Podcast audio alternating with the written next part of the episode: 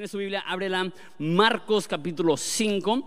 Eh, es una historia un poco más larga, entonces únicamente lo voy a leer una vez. Típicamente lo leo una vez, oramos y después lo vemos en secuencia como línea por línea, pero esa vez únicamente lo voy a leer una vez, entonces con más razón eh, para que me acompañes, ya sea en tu Biblia, tu teléfono o en las pantallas. Dice así. Entonces llegaron al otro lado del lago, a la región de los Gerasenos. Cuando Jesús bajó de la barca, un hombre poseído por un espíritu maligno salió del cementerio a su encuentro. Este hombre vivía entre las cuevas de entierro y ya nadie podría sujetarlo, ni siquiera con cadenas. Siempre que lo ataban con cadenas y grilletes, lo cual lo hacían a menudo, él las rompía y las cadenas de sus muñecas y destrozaba los grilletes. No había nadie con suficiente fuerza para someterlo. Día y noche vagaba entre las cuevas donde enterraban a los muertos y por las colinas, aullando y cortándose con piedras afiladas. Cuando Jesús estaba a cierta distancia, el hombre lo vio y corrió a su encuentro y se inclinó delante de él, dando un alarido grito, ¿por qué te entrometes conmigo, Jesús, Hijo del Dios Altísimo? En el nombre de Jesús te suplico, en el nombre de Dios te suplico que no me tortures pues Jesús ya le había dicho al espíritu, sal de este hombre, espíritu maligno. Entonces Jesús le preguntó, ¿cómo te llamas? Y él le contestó, me llamo Legión, porque somos muchos los que estamos dentro de este hombre. Entonces los espíritus malignos le suplicaron otra vez que no los enviara a un lugar lejano. Sucedió que había una gran manada de cerdos alimentándose en una ladera cercana. Enviados envíanos a esos cerdos, le suplicaron los espíritus. Déjanos entrar en ellos. Entonces Jesús les dio permiso. Los espíritus malignos salieron del hombre y entraron en los cerdos. Y toda la manada, la manada de unos dos mil cerdos se lanzó al lago por el precipicio y se ahogó en el agua. Los hombres que cuidaban los cerdos huyeron a la ciudad cercana y a sus alrededores, difundiendo la noticia mientras corrían. La gente salió corriendo para ver lo que había pasado. Pronto una multitud se juntó alrededor de Jesús y todos vieron al hombre que había estado poseído por la legión de demonios. Se encontraba sentado ahí, completamente vestido y en su sano juicio. Todos tuvieron miedo. Entonces los que habían visto lo sucedido les contaron a otros lo que había ocurrido con el hombre poseído por los demonios y con los cerdos y la multitud comenzó a rogarle a Jesús que se fuera y los dejara en paz. Mientras Jesús entraba en la barca, el hombre que había estado poseído por los demonios le suplicaba que le permitiera acompañarlo. Pero Jesús le dijo, no, vete a tu casa y a tu familia y diles todo lo que el Señor ha hecho por ti y lo misericordioso que ha sido contigo. Así que el hombre salió a visitar a las diez ciudades de la región y comenzó a proclamar las grandes cosas que Jesús había hecho por él. Y todos quedaban asombrados de lo que les decía. Padre, te pido que nos hables en, en ese tiempo, en esa historia eh, muy, muy, muy rara, pero al mismo tiempo muy profunda y muy llena de significado. Padre, te pido que nos instruyas y nos ilumines. En nombre de Jesús. Amén. Qué historia tan más extraña extraña por el rollo de, el sujeto es este que ha perdido toda noción de normalidad, que está yendo eh, de cementerio en cementerio, cortándose, aullando como un animal, que lo amarran y no hay nadie lo suficientemente fuerte para contenerlo. Quizá aún más extraño por la conversación que tienen los demonios con Jesús, que le dicen que son una legión. Y cuando Jesús los expulsa, entran en dos mil cerdos y corren a un precipicio, y se ahogan. Qué historia para nosotros tan más extraña. Y ese es uno de los problemas con la Biblia, que fue escrita hace 20 mil años y tú y yo en el siglo XXI en México leemos eso y decimos, qué extraño. Pero a los lectores originales, ellos hubieran entendido los dobles significados, las, las analogías que estaba dando, las razones de dar la historia de esta forma. Entonces hay ciertas cosas que tengo que explicar para que esta historia no suene extraña y tenga lógica. Y lo que voy a hacer es que voy a ver la historia a través de cuatro filtros. El primer filtro que quiero considerar es la el punto de vista de los discípulos y qué es lo que Dios estaba haciendo con los discípulos. Uno de los propósitos más grandes de Marcos no solamente es contar la historia de Jesús, sino contarnos cómo Jesús desarrolló a sus doce discípulos. Es más, si a ti te interesa el liderazgo, uno de los mejores ejercicios que puedes hacer es considerar la vida de Jesús y ver cómo Él ejerció liderazgo sobre sus discípulos. Y una de las cosas que Jesús seguido enseñaba es que en medio de las multitudes Él siempre buscaba el individuo y se enfocaba en los individuos. Andy Stanley, un pastor muy conocido de Estados Unidos, tiene esta frase que me fascina y creo que, realmente explica muy bien el corazón de Dios. Él, él, le dice seguido a sus líderes y a su iglesia que debemos de hacer por uno lo que quisiéramos poder hacer por todos.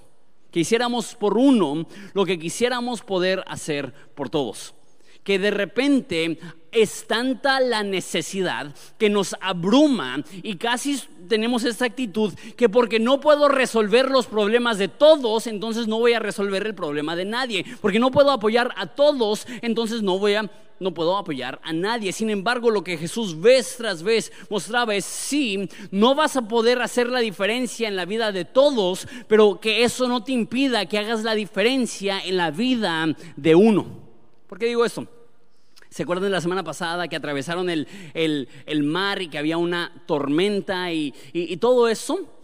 Atraviesan el mar de Galilea, hay una tormenta, casi pierden su vida, llegan a esa región que otras traducciones dicen Gadareno, que es lo que voy a decir porque es lo que tengo en mi banco de memoria, llegan a la región de los Gadarenos y salvan y restauran a este hombre e inmediatamente se regresan y cruzan, y cruzan el mar. ¿Qué es lo que hizo Jesús? Jesús estuvo dispuesto a cruzar el mar y atravesar la tormenta para hacer la diferencia en la vida de una sola persona. Me encanta eso.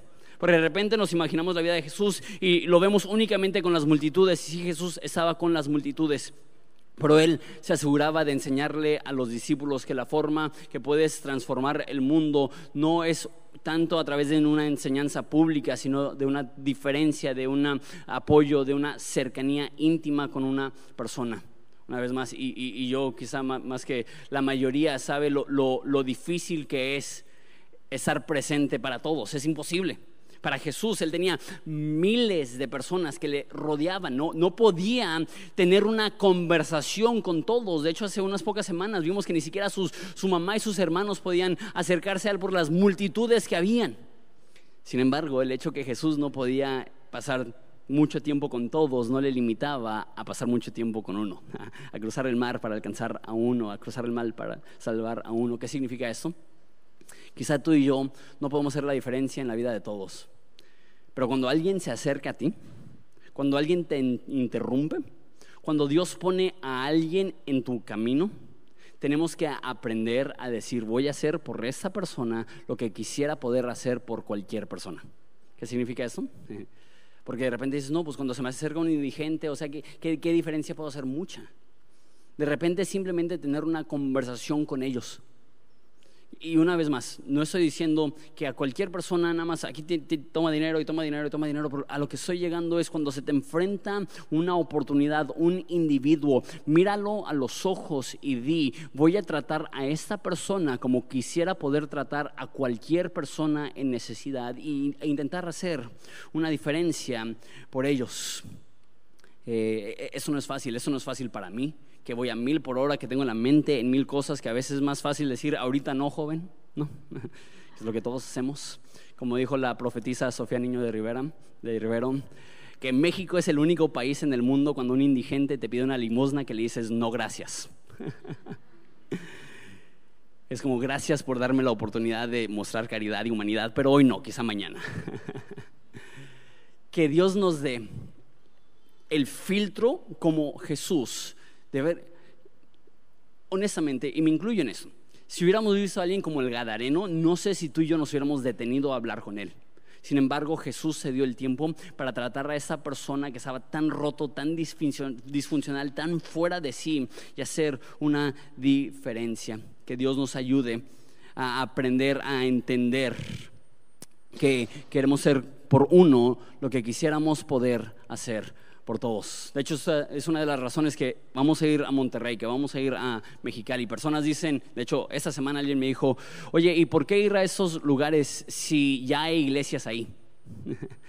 y, y parte de mí piensa, pues si mi papá hubiera tenido esa mentalidad, tampoco hubiéramos empezado Horizonte Ensenada y tampoco tendrías la oportunidad de congregarte en ese lugar. Pero la otra cosa que pienso es, no estamos yendo ahí a hacer ninguna otra cosa más que aportar a que más personas puedan conocer a Jesús.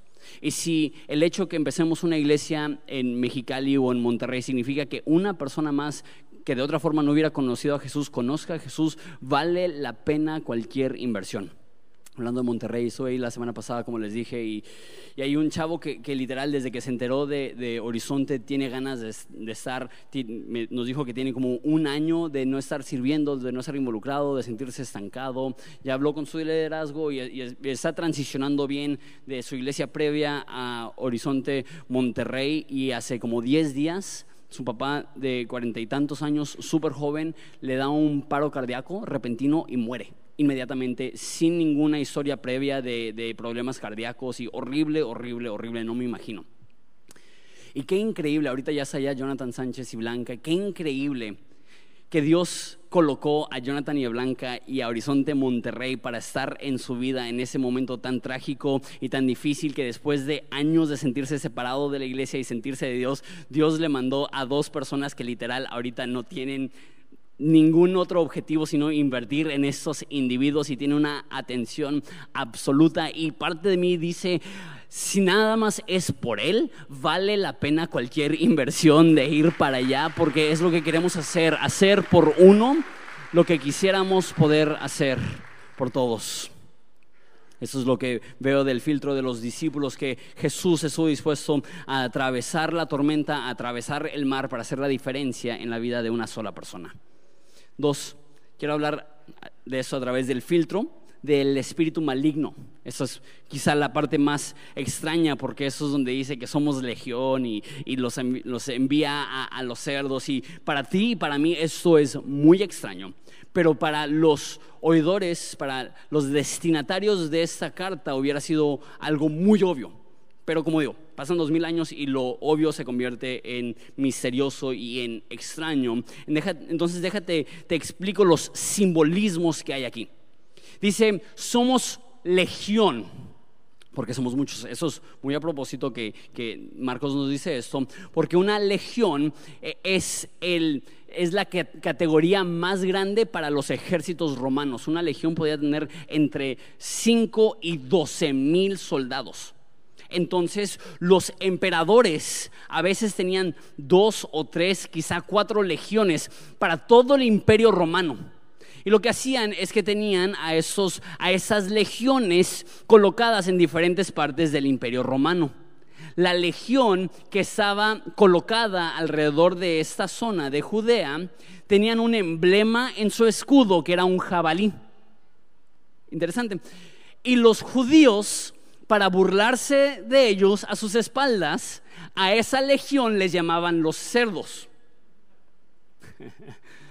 Y creo que hasta la fecha hay personas que hacen eso con las autoridades. Pero bueno, el, caso es que dicen somos legión y enviarlos a los cerdos para la la gente en Judea en el primer siglo hubiera sabido exactamente lo que está hablando. Obviamente es una historia literal donde Jesús eh, libera a este hombre de una multitud de demonios que, se meten a los puercos y se, mueren, pero detrás de eso Marcos está comunicando algo.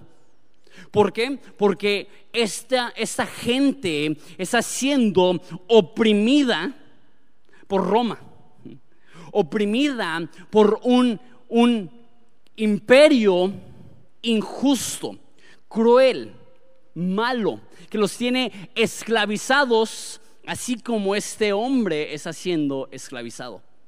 Entonces, cuando Jesús tiene ese encuentro con, con el Gadareno y dice, somos legión porque somos muchos, justo antes de eso dice, ¿por qué te entrometes Jesús, Hijo del Altísimo?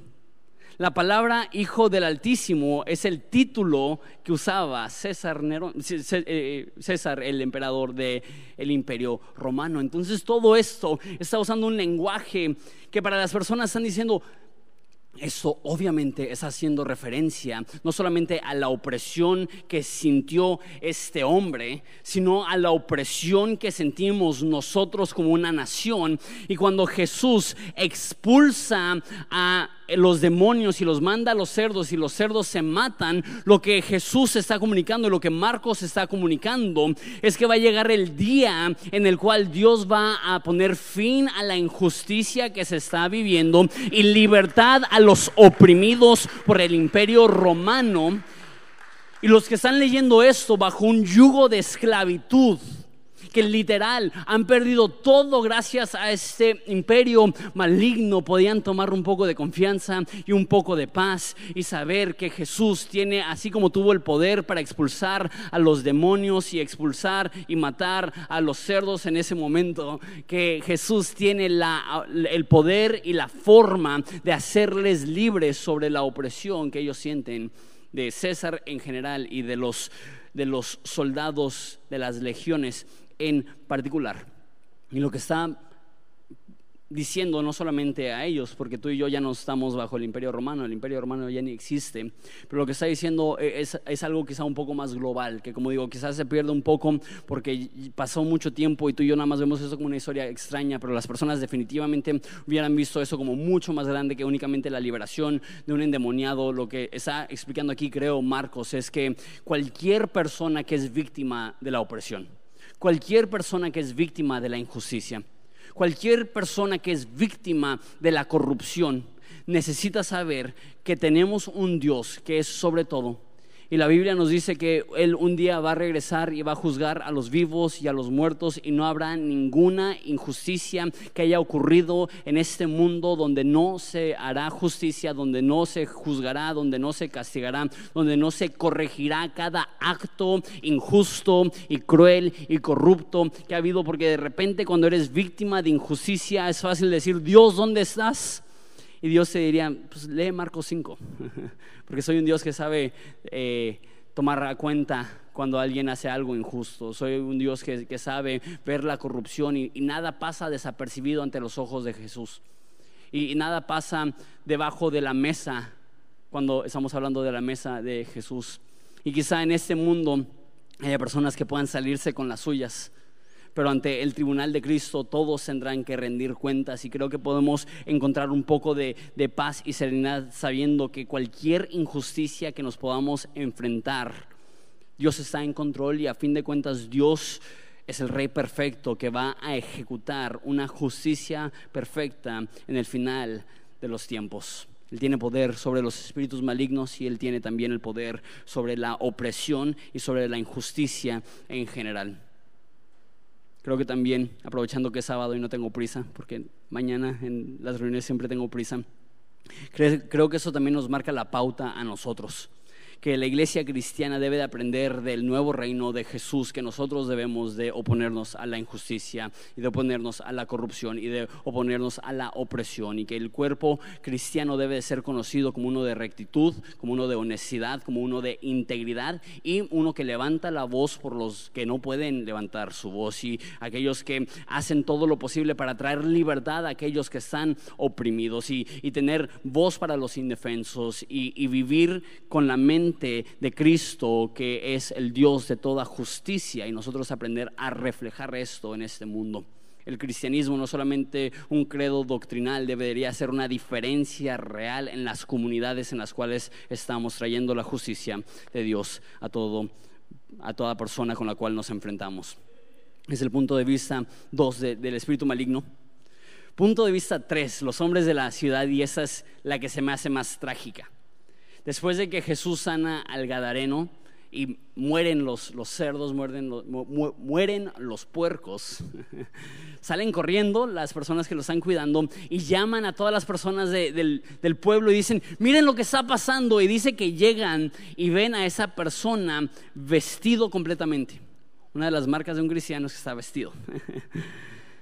Se pone su ropa, ya no anda desnudo Y dice que está en sus cinco sentidos, está en su sano juicio. Y las personas, en vez de decir, wow, esa es la persona que aullaba de noche, esa es la persona que se cortaba con rocas, esa es la persona que rompía grilletes, esa es la, persona que nadie podía controlar. Mira qué hermosa obra hizo Dios en su vida. No hacen eso. Ven a los cerdos que perdieron, ven su economía devastada y le dicen a Jesús, vete de aquí. Qué fuerte. Y, Marcos lo hace a propósito pinta la historia de este hombre. Hay un chorro de endemoniados que Jesús sana y la mayoría del tiempo no nos da muchos detalles. A lo mucho nos dice que quizás se convulsionan, se avientan al, fuego, son el tipo de detalles que de repente nos da de, una persona endemoniada, pero jamás tantos detalles como dónde viven, eh, que los están intentando atar y no pueden. Lo que está intentando hacer es pintarnos la escena más devastadora donde hay una persona que literal, gracias a esa legión de demonios, vive como un animal. Y todos lo ubican y todos le temen y todos lo conocen y llegan un día y lo ven normal. Pero fue tanto el dolor que tuvieron por su economía perdida que prefirieron, decirle a Jesús, sabes qué, vete de aquí. No le dijeron a Jesús, sabes qué, tengo un hijo enfermo, si pudiese sanar a este endemoniado, creo que puede sanar a mi hijo. Sabes que tengo esa necesidad.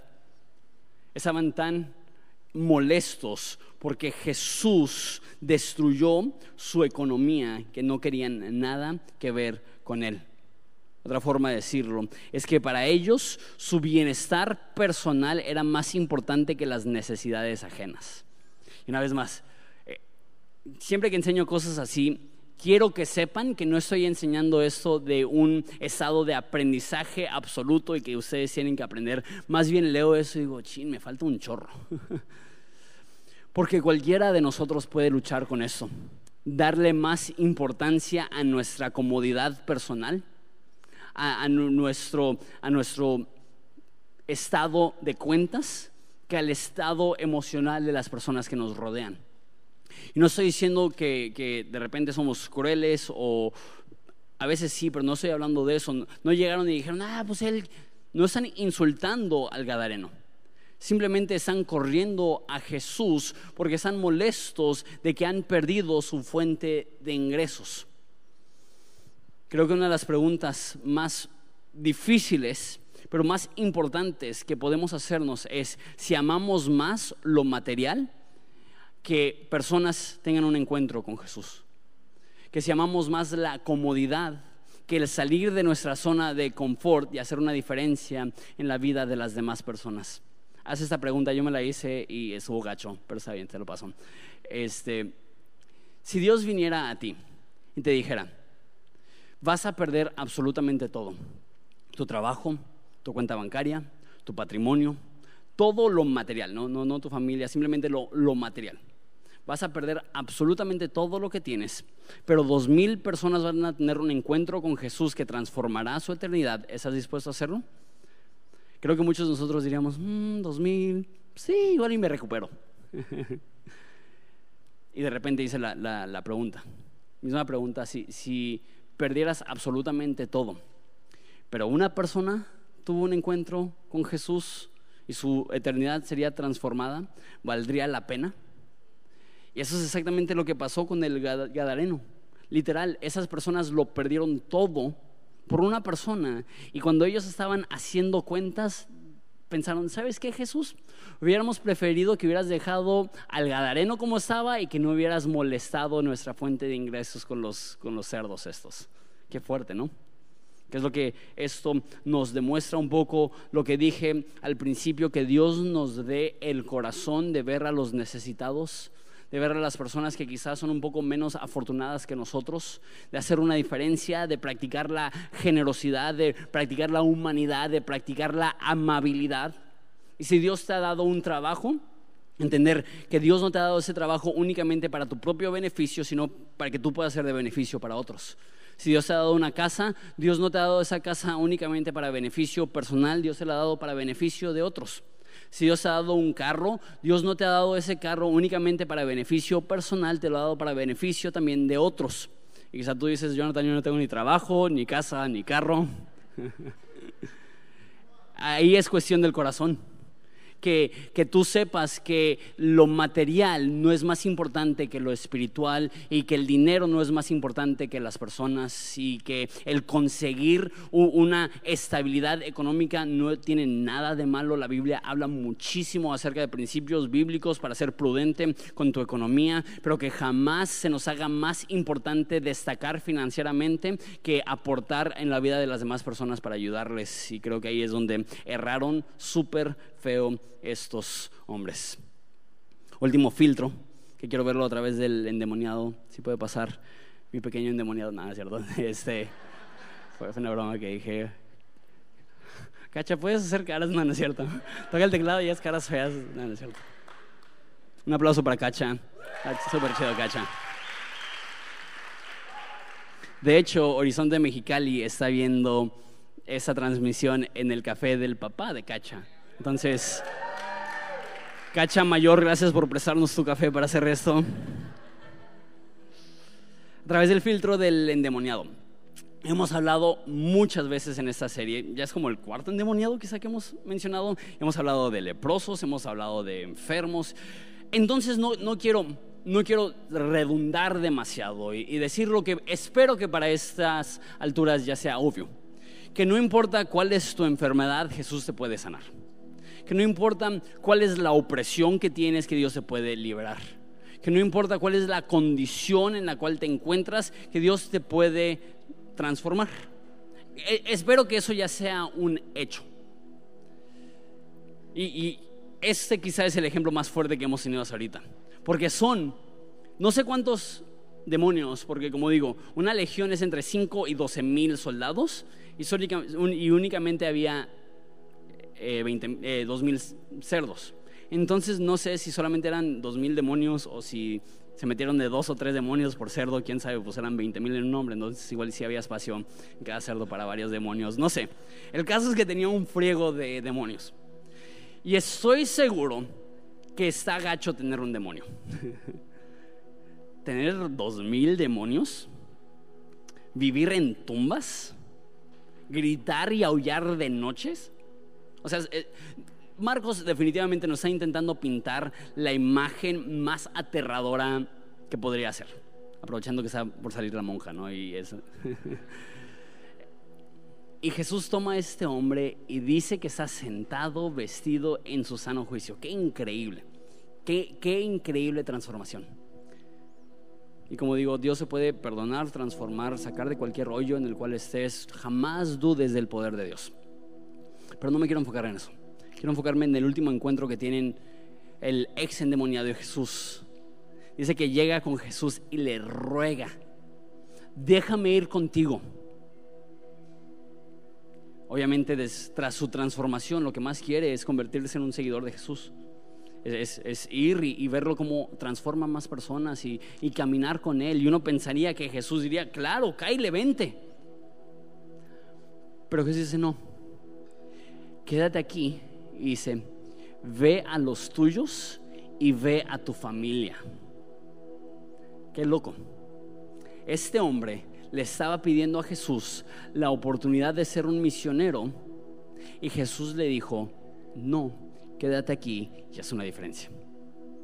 Ahora, Jesús fue un misionero, dejó el cielo y vino a este mundo todos los discípulos se convertirían en misioneros, salieron de Jerusalén y fueron a todas partes del mundo a expandir el mensaje del reino de Dios. Entonces, si Dios pone un llamado misionero en tu corazón, excelente, increíble. Si Dios está llamando a la India, chido, vemos la forma de mandarte a la India. Es, es increíble.